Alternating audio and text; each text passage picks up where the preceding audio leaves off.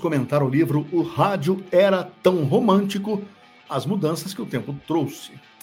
É, vou comentar porque isso foi uma ideia do meu amigo Fernando Mansur, que inclusive é, fez o prefácio do livro, e a minha história com o Mansur é muito ligada ao rádio, não podia ser diferente. Né?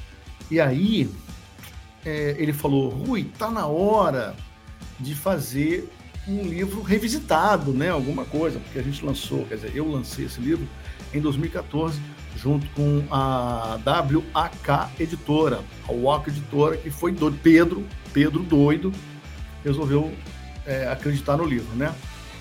Mas foi legal, porque é, foi, quando foi, foi em setembro, acho que foi em setembro, que saiu o rádio, era tão romântico, com é, a concepção de capa do meu filho, Vitor Jobim, né, babando aqui de inveja.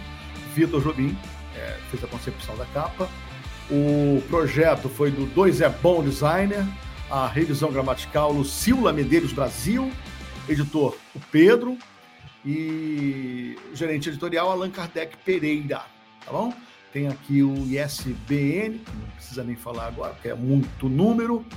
Pá, pá, pá. E é isso. Então, é... vamos começar a falar sobre o rádio era tão romântico, as mudanças que o tempo trouxe. Então, eu vou falar, vou ler o livro, tá? Capítulos, é claro que eu não vou ficar enchendo o saco de ninguém aqui, mas eu vou inserindo algumas coisas que é, vocês não não sabiam ou não sabem, que ficou de fora. Na verdade, quando eu comecei a escrever esse livro, isso foi interessante, porque é, eu escrevi, acho que, os três livros. E teve uma hora que o Pedro falou para mim, Rui, tá na hora de lançar isso. Eu levei, sei lá, um ano e meio, dois anos escrevendo isso. E aí ele falou, Rui, tá na hora, se você não escrever, a gente vai desistir. Eu falei, não, Pedro, pelo amor de Deus. Então aí eu corri e fechei o livro. Ele me deu algumas dicas do tipo assim: olha, cara, todo mundo acha que não tá bom, mas lança. Depois faz uma outra, sei lá, enfim. Então, eu estou fazendo agora. Tem coisas no livro que eu fico assim, meu Deus do céu, que bobagem, por que, que eu escrevi isso? Mas aí depois também descobri que é normal, né? E uma coisa interessante também é que é, não é um livro de alta ajuda, mas também é um, é um, um livro que dá uma força para quem está começando, sabe? Então, mas também não é um livro didático.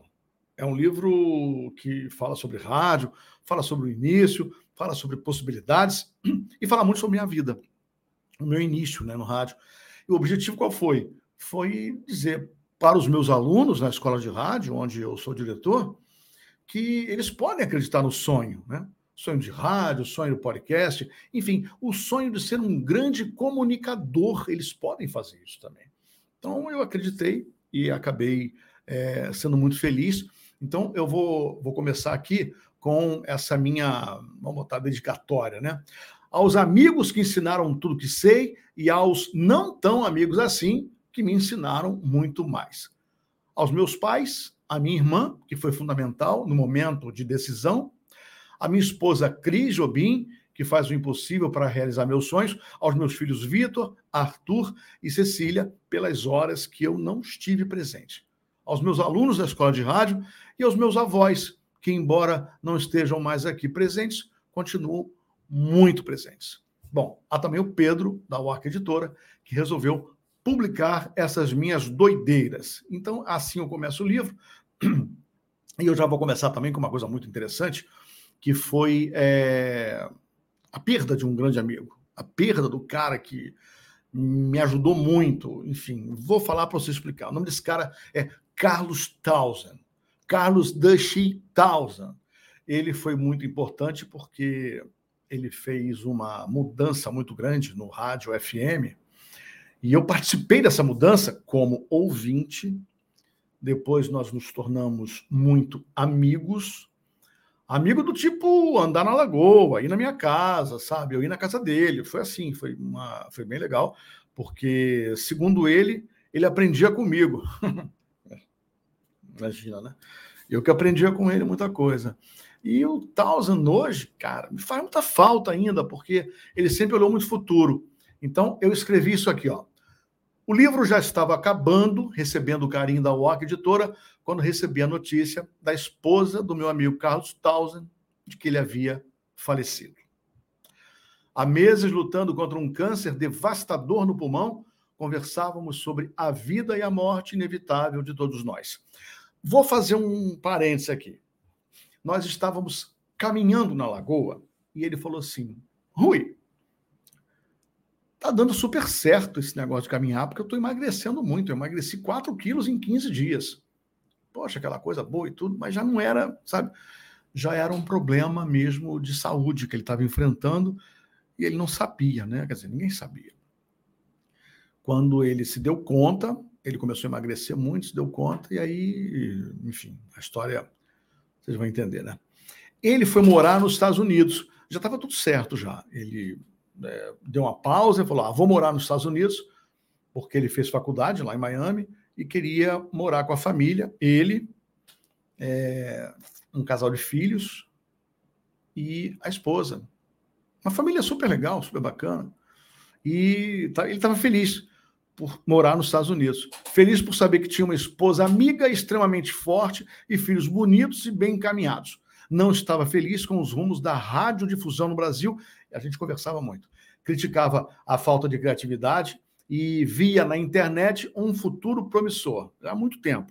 Desde 2016, a gente falava. 2016? Não, peraí. Desde 1916, nós já falávamos sobre os rumos da internet. Ele falava cada coisa que eu ficava impressionado e depois realmente acabou acontecendo. Ele criticava a falta de criatividade e via na internet um futuro promissor, sempre olhando para frente e nunca para trás, embora tivesse muito do que se orgulhar do passado. Fez história, criou locutores inesquecíveis, modificou o FM e ainda tinha muito que fazer. Era um chefe rigoroso e um profissional atento às mudanças da tecnologia. E sempre que acontecia alguma coisa, ele me ligava.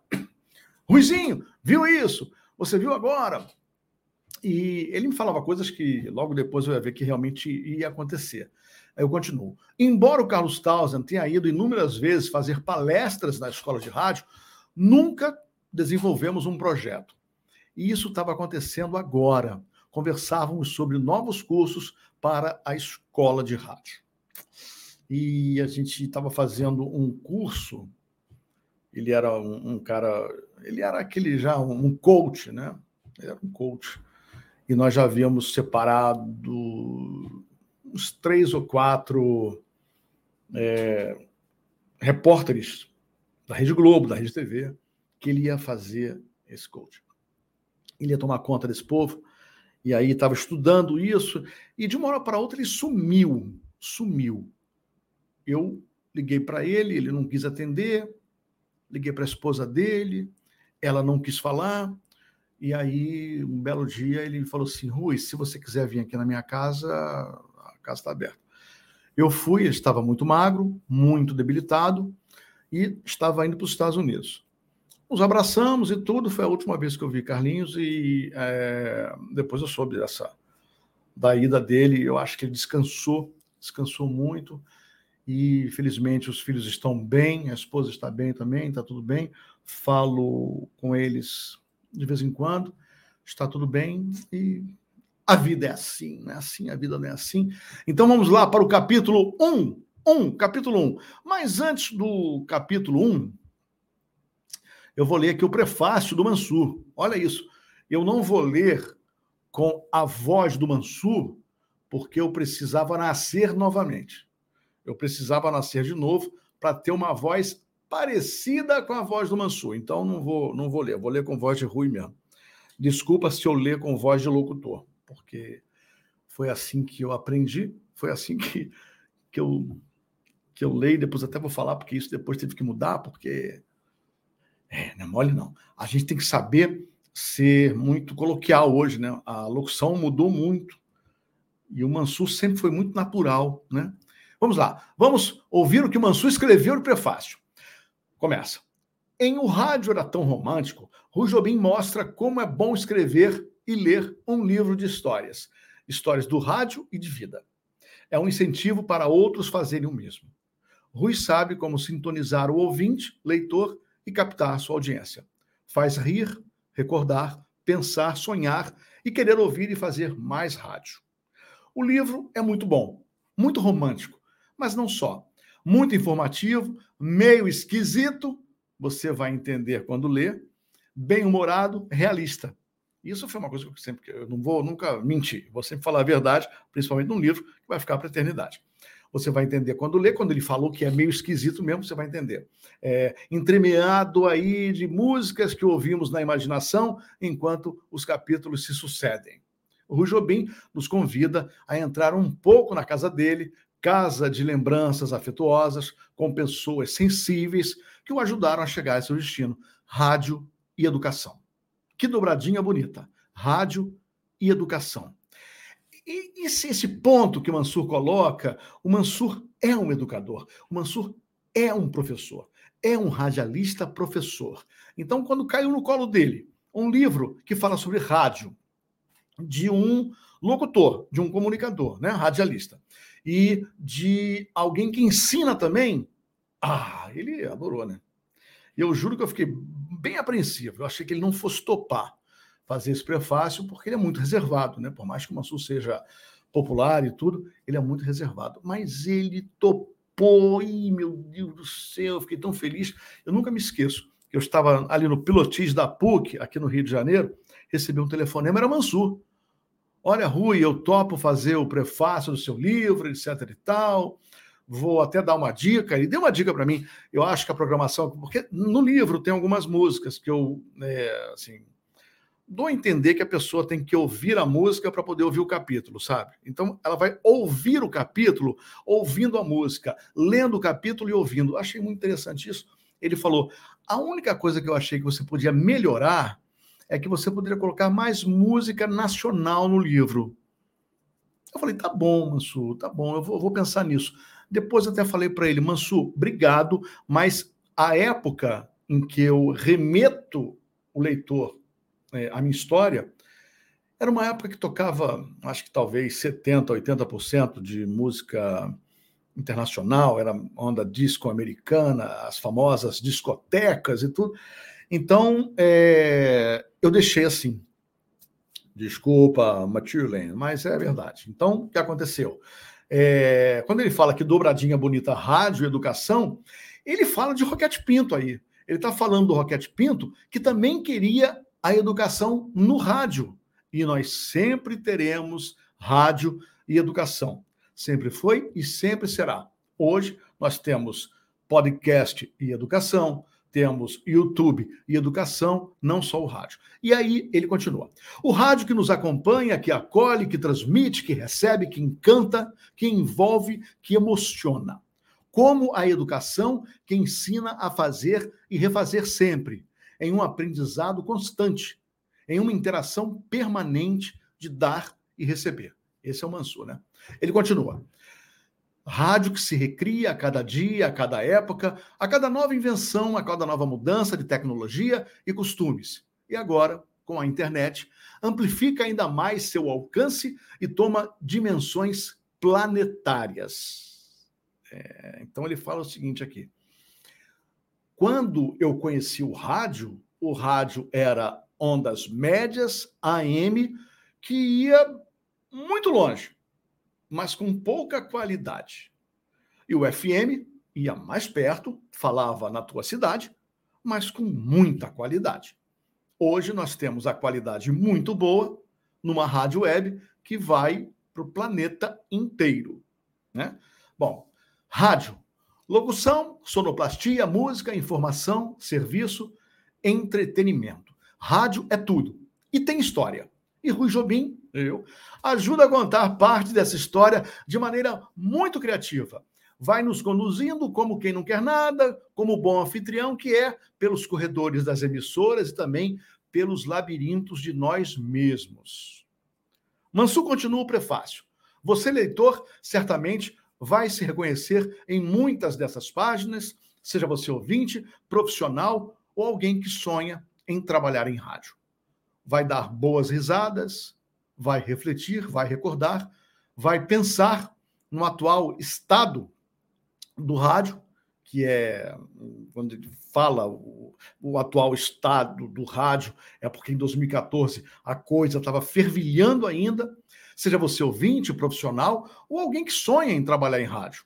Né? Então, é, ele diz assim: vai dar risadas, refletir, recordar, e vai até querer fazer seu próprio programa, criar sua própria emissora, já que hoje, com os novos aparatos tecnológicos, essa é uma perspectiva bastante viável. Você criar a sua emissora de web.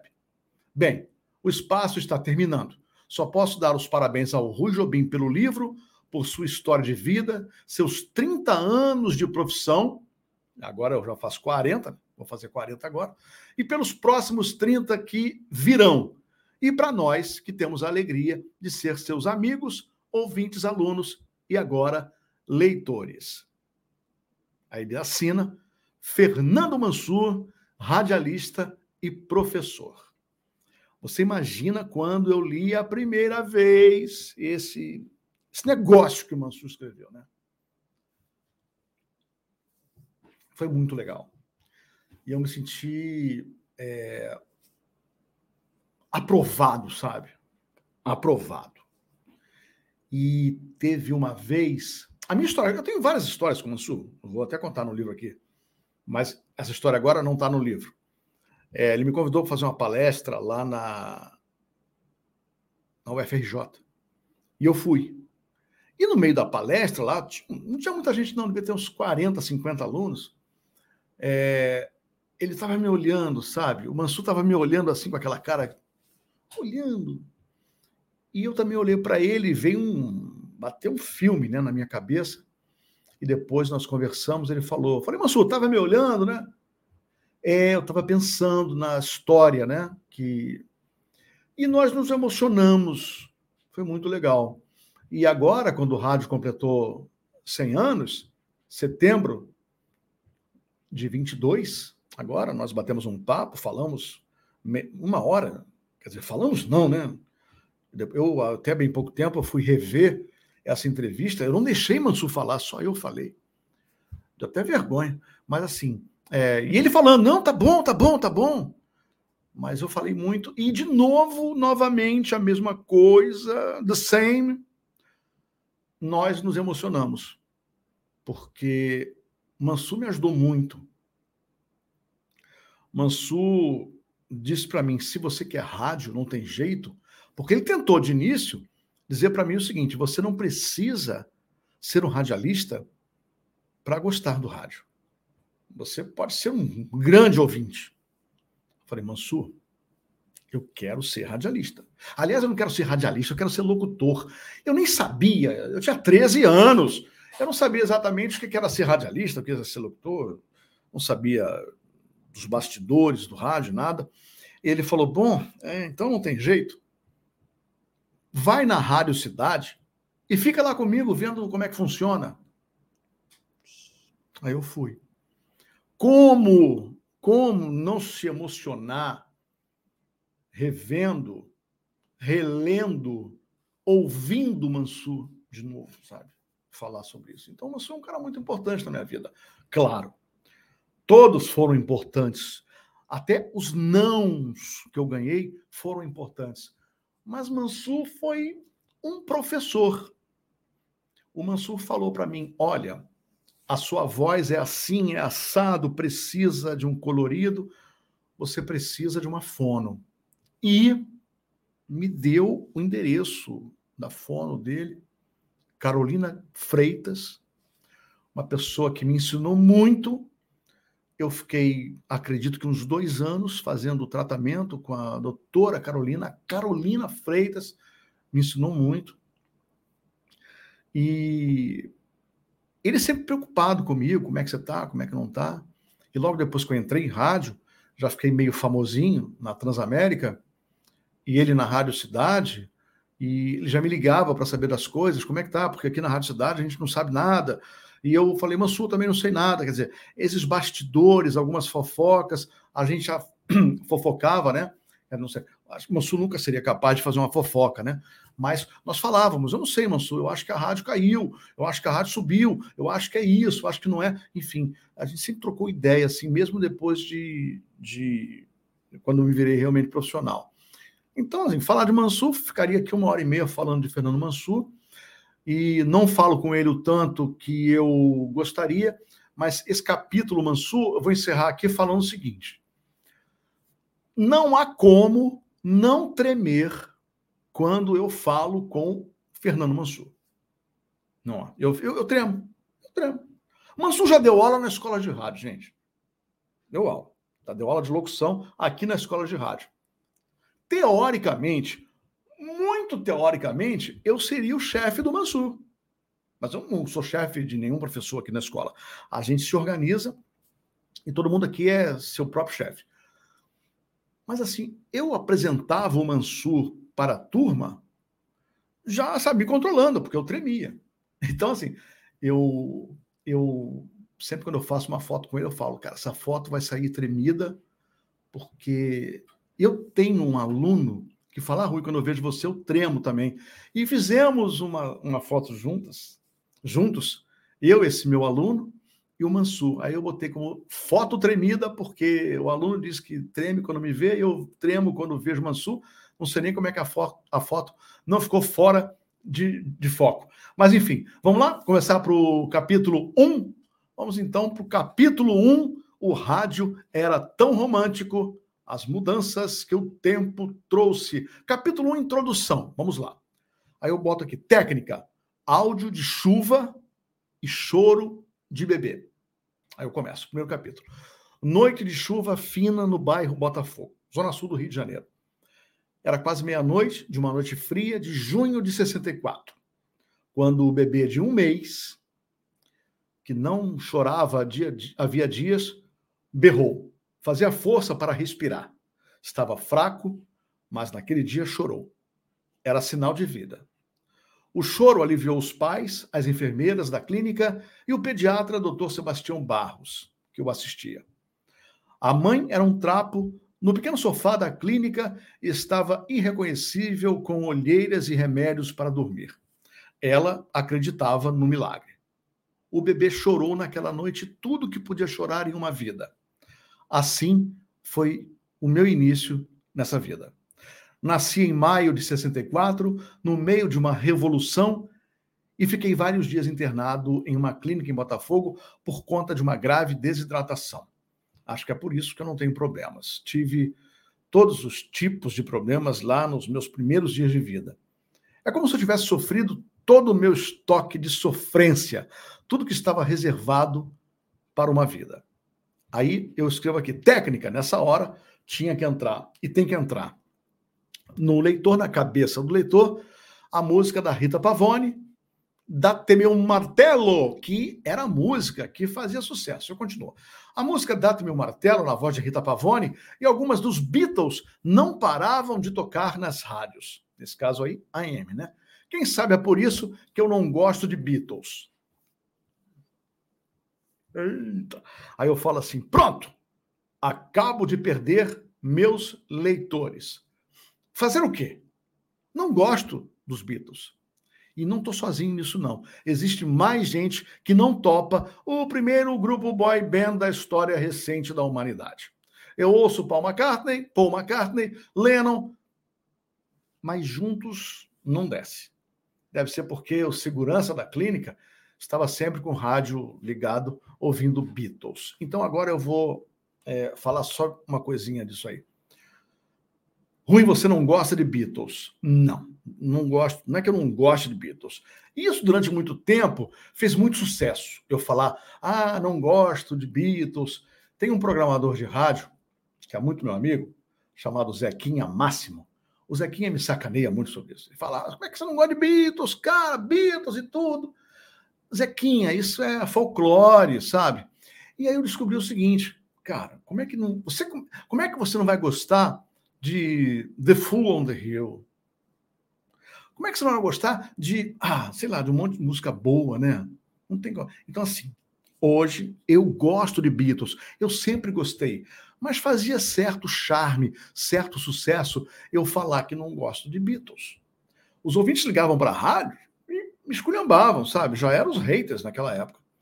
E saiu no jornal uma vez que eu não gostava de Beatles. Ai, meu Deus do céu. Eu era um cara que tocava, fazia um programa de rock, New Rock, na Transamérica, às seis da tarde, e não gostava de Beatles. Isso fez sucesso. Então, até hoje eu falo isso, mas é. Ah, eu não gosto de She Loves You, yeah, yeah, yeah. Eu não gosto disso. Essas coisinhas pop demais eu não gosto. Mas olha, é... Beatles é muito legal. Peço desculpas, mas hoje a máscara caiu e eu digo a você: gosto de Beatles.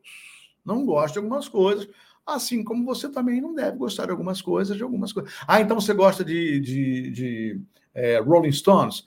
Mesma coisa, gosto de muita coisa, não gosto de outras coisas, e a vida vai seguir. Aí eu sigo aqui no outro parágrafo da, do meu livro. O rádio era tão romântico. Como bom geminiano, gosto da vida corrida. Nessa época aí, eu não sabia que eu tinha TDAH. Eu tenho TDAH e sou geminiano. A vida corrida, lógico, né? Mas a vida corrida bagunçada, né? Não é aquela vida corrida. Com, não, se não fosse a, a minha esposa, as secretárias que eu tive em rádio, as secretárias que eu tive na escola de rádio, com certeza ia virar vinagre muita coisa, porque, ih, meu filho, tem, vou nem contar. Bom, conto aqui minhas andanças, histórias no mundo em que escolhi viver, nossa rotina, nosso companheiro, nosso velho e bom rádio. A nossa trilha sonora do dia a dia, nosso fundo musical. Alguns casos engraçados e outros nem tanto assim.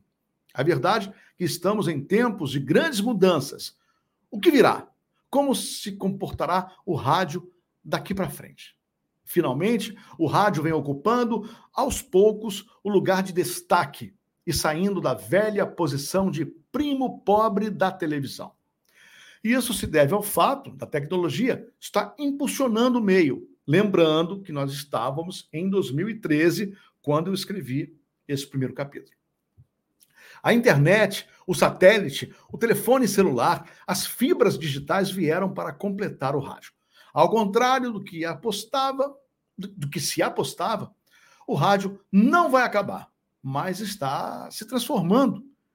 Os que mataram o rádio na chegada da televisão e na chegada da internet, felizmente, estavam errados. É claro que o meio encolheu, como disse o radialista, escritor, compositor e ator Mário Lago, em 1952. Ele falou o seguinte: abre aspas. O rádio se acovardou demais, se acorva, epa, acovardou demais com a chegada da televisão. O rádio se acovardou demais com a chegada da televisão. Fecha aspas. É verdade. Muitos artistas da época renderam-se à imagem e saíram da Rádio Nacional, que reinava absoluta na época mesmo porque não tinha opção. Era como se fosse um upgrade para aqueles profissionais que nos abriram as portas. Quando comecei a escrever esse livro, não imaginava o turbilhão de emoções por que passaria. Fui aos poucos me lembrando da luta por um lugar ao sol, por um lugar ao sol, das rádios que trabalhei, dos estúdios por onde passei, dos amigos que estão aqui, dos que já se foram, infelizmente. Enfim, escrever o livro foi uma grande terapia também a história do rádio moderno está só começando. O romantismo de ontem em contraste com o rádio de hoje na internet, no sinal digital, no celular ou no satélite. O rádio tem de faturar e gerar lucro como qualquer outra empresa. Precisa tomar seu lugar nas cabeças dos publicitários, resgatando o respeito e a confiança que o mercado exige. O rádio precisa deixar de pensar pequeno e crescer. Aí eu continuo aqui. Nosso bate-papo é sobre isso e muito mais. Quero ficar à vontade para contar algumas passagens e citar alguns textos interessantes. Montar o quebra-cabeça, concentrando tudo em algumas páginas, foi uma montanha russa de emoções. Gente, e foi mesmo. Digo que foi porque lembrei de coisas que eu não lembrava. Falei de coisas que eu nunca tinha falado. E é uma coisa muito, muito estranha é que eu acabei me expondo, né? Eu me expus, porque é, você contar a tua história, você hum, abrir o microfone, você gravar um vídeo, você saber que a pessoa está lendo o seu livro e no dia do lançamento do livro, eu acho que foram umas 200 pessoas no primeiro lançamento que a gente foi. Saber que 200 pessoas vão ler a minha história dá um frio na barriga, tipo assim, caramba, eu tô contando a minha história, né? E eu sou de uma época em que não tinha rede social. Ninguém sabia exatamente como eu era, como eu era, é, vamos dizer assim, os bastidores, né? Então eu fiquei muito, muito é, preocupado, fiquei preocupado como as coisas iam acontecer, o que as pessoas iam falar. É, eu vou, eu vou dizer uma coisa para você. Eu tô até hoje quando eu falo sobre esse livro, eu me sinto talvez um pouco, não, não é vergonha, não é vergonha não, mas eu sei que eu posso melhorar, sabe? Eu sei que eu podia ter melhorado. E é por isso que, quando o Mansur, conversando comigo, falou para eu escrever uma outra versão, editar né, uma outra coisa, e publicar, eu falei: não, talvez eu não, não devesse publicar, mas eu devesse falar isso. Né? Nós estávamos em 2014, quando o livro foi lançado, e daqui a pouco o livro faz 10 anos, e muita coisa mudou, né? E eu tive que me acostumar com a minha voz, com a minha imagem, sabe, com tudo que está aqui. Eu tive que imaginar que é, as pessoas já tinham me visto, mas eu não tinha me visto ainda. Então, quando eu me vi a primeira vez no, no vídeo dando uma aula, eu falei: nossa, como é que eu tenho amigos, né? Eu sou feio, eu sou desengonçado, eu sou uma série de coisas mas é aquilo que a gente sempre passa, né? Quando ouve a voz pela primeira vez, não se reconhece naquela voz, não se reconhece naquele vídeo, e hoje. É, a, a, a, a geração de hoje não tem isso, porque ela já nasce com o celular na mão, ela já nasce conhecendo o seu rosto, né? Já nasce conhecendo o seu corpo, já nasce conhecendo a sua voz. Essa é a grande mudança, uma das grandes mudanças, né? Mas vamos lá então. Então vamos continuar aqui. Estamos na página, que página estamos? Na, vamos na página 16. Aí eu falo o seguinte: quando entrei em um estúdio de rádio pela primeira vez, em 77, já sabia que aquele era meu mundo. Não sei como, mas tinha certeza de que viveria nesse meio. É sério. É sério. Eu já gostava de rádio muito antes da Rádio Cidade. Quando a Rádio Cidade entrou no ar em 77, eu falei: é isso. É isso. Não espere nesse livro uma obra didática ou um romance. Minhas opiniões podem não ser as suas, mas quero que você se divirta como me diverti escrevendo os rascunhos. Aliás, quando a Cris, minha esposa, leu os textos, ela disse que estava com períodos curtos. Depois concluímos que era uma característica de quem passou anos escrevendo e lendo para a rádio, em que os textos precisam ser concisos e mastigados. Sendo este o perfil da redação radiofônica, na qual não podemos comprometer o entendimento de quem nos ouve, será este o perfil da narração deste livro, mesmo porque não sei fazer de outra forma. Eu não sou escritor. Então, eu, eu digo é, assim: e nesse dia foi engraçado que ela leu, ela começou a ler o livro e falou: Rui, você está com períodos muito, muito curtos, está parecendo rádio mesmo. De um lado eu senti a crítica, mas de outro lado foi legal. E aí a gente chegou à conclusão que estava legal, que estava bom, né? Então, é, assim, foi muito interessante eu, eu perceber isso, porque eu se eu, talvez se eu fosse um escritor, eu não tivesse colocado a minha alma nua e crua, né? Talvez eu tivesse alguma, alguns senões, mas enfim, é, quando eu lia o rascunho do livro, eu falei, não, aqui eu vou melhorar isso, aqui eu vou melhorar aquilo, mas eu não, Óbvio que se eu fosse escrever esse livro hoje, seria um outro enfoque, uma questão cultural. É... Eu hoje cresci um pouco mais, eu hoje entendo um pouco mais da comunicação como um todo. Enfim, que eu quero dizer para você é que eu Me entreguei de corpo e alma, alma completamente nua, para vocês lerem esse livro. E agora transformei esse livro em capítulos para que vocês possam acompanhar aqui no YouTube ou aqui no podcast. Porque hoje a coisa já misturou tudo, né? Onde vai o YouTube? Onde vai o podcast? Onde vai o áudio? Onde vai o vídeo? Tá tudo junto hoje. Ah, é legal? Claro que é. É legal. Ah, mas você não gostava de como era? Claro que eu gostava. Quando eu comecei a trabalhar em rádio, nós tocávamos a música no vinil.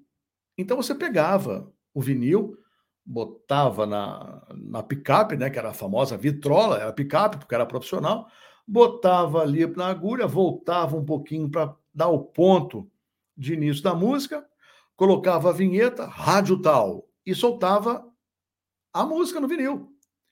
E se pulasse, meu querido, minha querida, pulava.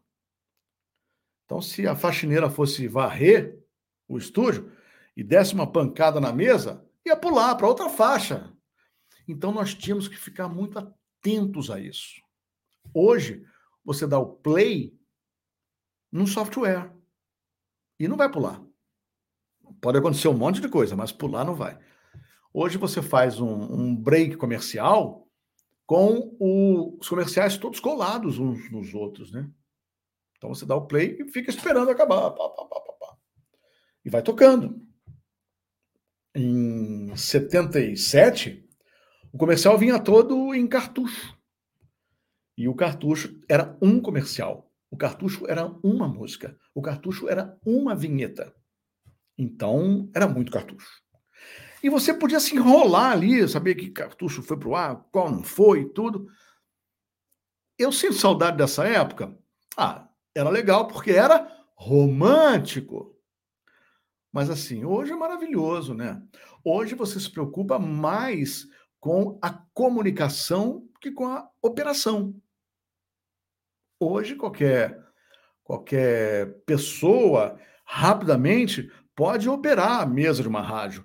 Não que antes não pudesse, mas tinha que ter muito jogo de cintura para você falar, soltar o vinil, soltar um cartucho. Depois veio a, as caceteiras com fita cassete, depois veio a digicart, já o primeiro avanço da, da, da tecnologia depois vieram CDs, depois o, o, rádio trouxe o MD, que foi muito famoso em rádio, mini disc.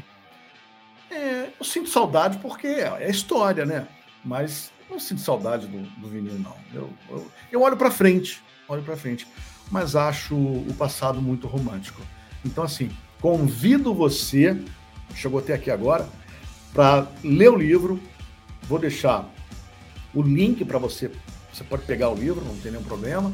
Agora, eu quero que você, se tiver alguma dúvida, alguma pergunta, você pode mandar para a gente, não tem problema. É, o meu, o meu, o meu e-mail é, tem o Gmail que é ruijobim@gmail.com e tem também jobim@escoladeradio.com.br. Mas se você quiser mandar um WhatsApp, manda um WhatsApp para a escola de rádio. É esse número que está aí na tela, ó. 21 2225 5794. Ué, é o WhatsApp? É o WhatsApp. Esse número é o WhatsApp da escola de rádio. Estou recebendo críticas, elogios, que eu prefiro, é claro, e também perguntas para que a gente possa resolver no próximo vídeo. Cada capítulo vai ser uma postagem. Se o capítulo for muito grande, nós vamos fazer dois vídeos. Muito obrigado. É aqui, nós vamos bater um papo falando sobre o meu livro, O Rádio Era Tão Romântico, as mudanças que o tempo trouxe. Eu aproveito, leio, não só leio o livro para você, mas eu também comento aquilo que ficou de fora. Aquilo que eu lembro na hora aqui e falo, tá? Então me desculpa se eu falar alguma bobagem, mas é assim que eu sei viver, falando bobagem também. Um grande beijo para você. Até o próximo vídeo, até o próximo episódio do podcast, vídeo no YouTube e eu já tô aqui danado para fazer outro aí, tá? Beijo, obrigado.